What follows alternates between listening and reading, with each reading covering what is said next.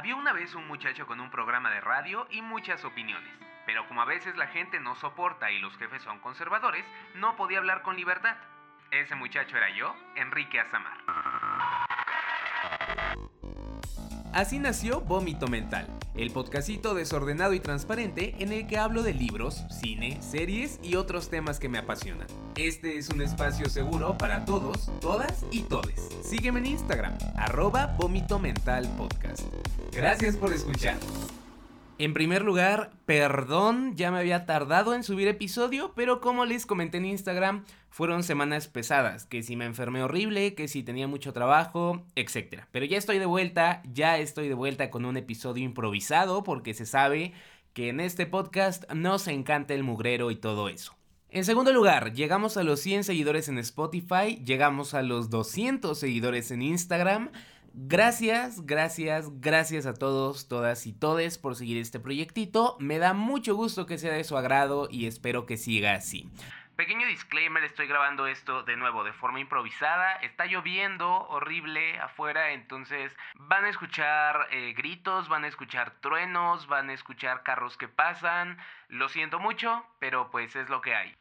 A lo que vinimos, ya salió la serie de televisión de Heartstopper y la neta, como es de Netflix yo prefería tener bajas expectativas. Ustedes no están para saberlo, pero Netflix es como mi enemigo mortal. Me choca porque es caro, porque tiene una maña de cancelar buenas series tras tres temporadas, pero darle muchas temporadas a programas horrendos que solo saben vender morbo. Pues vi Heartstopper, me aventé los ocho episodios de un jalón y aunque no lloré tanto como esperaba, me gustó bastante. Tengo una larga lista de pros, una corta lista de contras y algunos comentarios generales y es justo de eso de lo que vamos a estar hablando en este episodio. Comencemos con los pros. Casi todo. Amistades, Heartstopper es el ejemplo de dos cosas. La primera, que a una adaptación siempre le hará bien tener al autor de la obra en el equipo de producción y con un gran nivel de responsabilidad. Y la segunda, que los mejores contenidos LGBTQ son los que están realizados en todos los niveles por personas LGBTQ. Punto. La serie es básicamente una calca de las novelas gráficas, realmente todo lo que vemos en los libros llegó a los episodios y aparte le agregaron un ¿qué te gusta? 15% de contenido nuevo y adicional. Alice Ousman, la autora de los libros, fue la guionista de la serie y se nota el respeto que tiene por su historia y por sus personajes. Otras partes de la adaptación como la dirección, la fotografía, la animación también se rifaron bastante y lograron dejar detallitos que los fanáticos de las novelas gráficas vamos a apreciar sin problema. Ahora, guau con el cast. Pinchy cast perfecto. Qué bueno es cuando contratan adolescentes para interpretar adolescentes en series de televisión. Sin problema les puedo decir que Joe Locke fue mi favorito. Él se encarga de darle vida a Charlie Spring, el protagonista de la serie, y a mí me cautivó desde su primera escena. Joe tiene esta sonrisita tan pura o tan sincera que wow. Enseguida dije, este niño es mi nuevo protegido y estoy dispuesto a aceptar una bala por él, sin pensarlo dos veces. Aquí va mi primera opinión controversial. Kit Connor estuvo bien como Nick Nelson, pero fue demasiado serio, en mi opinión. Si te vas a las novelas gráficas y buscas las partes en las que sale Nick, te vas a dar cuenta de que el vato se la pasa sonriendo todo el tiempo. El Nick de las novelas es el himbo por excelencia. Es un verdadero Golden Retriever y en la serie me faltó un poquito de eso. No es un gran problema, la verdad disfruté mucho de la interpretación de Kit Connor, pero pues sí, un poquito más de risas y soltura no habría estado mal. William Gao como Tao estuvo bien, me dio justo lo que esperaba de Tao, si acaso diría que algunas de sus escenas estuvieron medio exageradas, pero para nada es un problema porque pues eso va muy en la línea del personaje. Y luego llegamos con Elle, Tara y Darcy. Pero qué chula manera de adaptar a tres personajes que de por sí son fuertes en los libros, pero que acá evolucionan de una forma tan linda y tan natural que yo nada más quería aplaudirle a Alice Ousman por hacer tanta maravilla con su obra. Justo el episodio 6 de la serie va como dedicado a las chicas de la misma y fácil fue de mis favoritos. Me gustó mucho que en la serie él se interesó en Tao y no al revés, como sucede en la novela gráfica.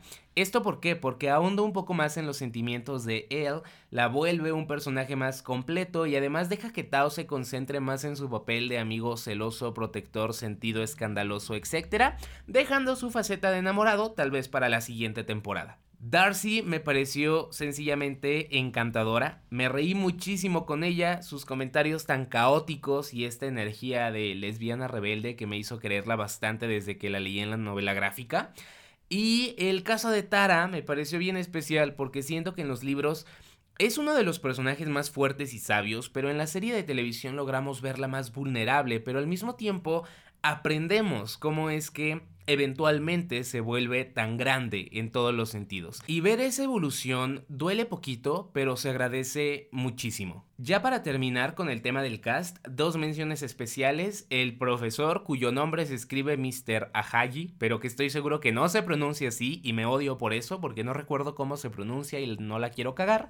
Y también la señora Nelson, interpretada por mi queridísima Olivia Colman. El profesor me emociona porque creo que es un personaje precioso ya desde la novela, pero acá se convierte en una especie de amigo, slash mentor, slash confidente para Charlie. Y pues qué chulo, porque a muchos de nosotros nos faltó alguien así cuando estábamos en la prepa. Además, me emociona bastante que si llega a haber una segunda temporada, muy probablemente entre en escena eh, otro profesor, Mr. Farouk, que es uno de mis personajes favoritos de todo el universo de Heartstopper y a quien ya quiero ver en live action. Básicamente yo soy Mr. Farouk.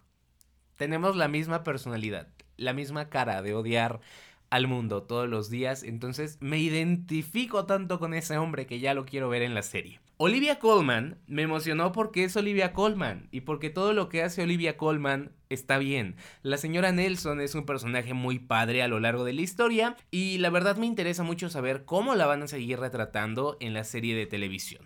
Ahora, vamos con las opiniones malas, que son tres. La primera, Imogen, creo que así se pronuncia, Imogen. Este personaje creado especialmente para la serie, que básicamente es una chica linda, sí, que está enamorada de Nick y que lo ponen aprietos al invitarlo a salir y se, y, pues, ¿cómo decirlo? Pues sí, siendo medio encimosa. No me malentiendan, el personaje en sí no me cayó mal, la actriz menos, de hecho ya en el último episodio como que le agarré cariño, con lo que no estoy de acuerdo es con el hecho de que la hayan metido en la serie, cuando la historia simplemente no necesitaba ese conflicto tan forzado. Entiendo que tal vez necesitaran algo de drama extra para llenar los ocho episodios, pero en ese caso yo personalmente hubiera preferido una temporada de seis o siete capítulos sin conflictos forzados a, pues bueno, lo que hicieron. Afortunadamente lo arreglaron, por lo menos.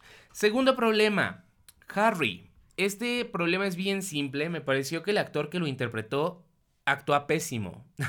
El personaje estuvo bien, por así decirlo, porque, pues vaya, hace todo lo que hace en la novela, pero la actuación sí que me causó cringe en varios momentos. Simplemente creo que es un caso de mal actor. Tercer problema, todo el episodio 4. Y este fue un problema colosal, me temo, porque derivado de toda la situación con Imogen, terminaron rebajando a Nick al mismo nivel, o al menos a un nivel muy similar, al de Ben, uno de los antagonistas de la serie. Y llámenme loco si quieren, pero yo estoy listo para defender mi punto. Puede que el Nick Nelson de las novelas gráficas tenga sus momentos de duda y temor, pero jamás le llegó a faltar el respeto a Charlie negándolo o saliendo con otra persona a sus espaldas. Y el ver eso en la serie me causó una pinche úlcera. Del puro coraje, se los juro. De nuevo, al menos lo solucionaron, pero mi coraje ahí quedó registrado y claro que lo iba a compartir con ustedes. Lo siguiente no es una queja ni un problema, es más bien una duda. ¿Dónde quedó Oliver? Parece que en la serie dejaron fuera al menor de la familia Spring y digo, no es tan malo, en la novela gráfica eh, Oliver nomás era este recurso de ternura que sacaban de vez en cuando, pero igual me extrañó no verlo en la serie. A quien sí vi fue a Tori y la amé muchísimo. Esa escena tan emotiva que comparte con Charlie al inicio del octavo episodio sí me hizo berrear y la voy a llevar en mi corazón por siempre porque me dolió mucho. Comentarios generales. Estoy viviendo con la gente que piensa que Heartstopper es una historia feliz al 100%. Ilusos. Que la primera temporada haya tenido un final feliz no significa que toda la historia sea así, pero eso tú y yo ya lo sabemos. Desde estos episodios nos van dando pequeñas pistas de lo que se vendrá en la segunda y tercera temporada en relación con los problemas que va a enfrentar Charlie y pues qué les digo, me duele mi corazón y ya quiero que les duela a los demás también. Número 2. Me parece curioso que Heartstopper esté ayudando a muchas personas de entre 20 y 30 años a darse cuenta de este trauma generacional que tenemos respecto al no haber podido disfrutar de una adolescencia plena fuera del closet. No se imaginan la cantidad de tweets y TikToks que he visto de chicos diciendo, güey, ¿por qué yo no tuve una relación así de bonita en la prepa? Y la neta los entiendo. Y la neta sí es algo bien triste que espero que pues vaya, todos puedan sanar a su manera. Y número 3, Netflix, esto va para ti. Tengo a mi abuelita encerrada en una jaula y si no confirmas una segunda temporada para el año que viene, no la voy a dejar salir. Nada, no es cierto. Eh, o sea, sí, pero no. Netflix, porfa, no te tardes con la renovación.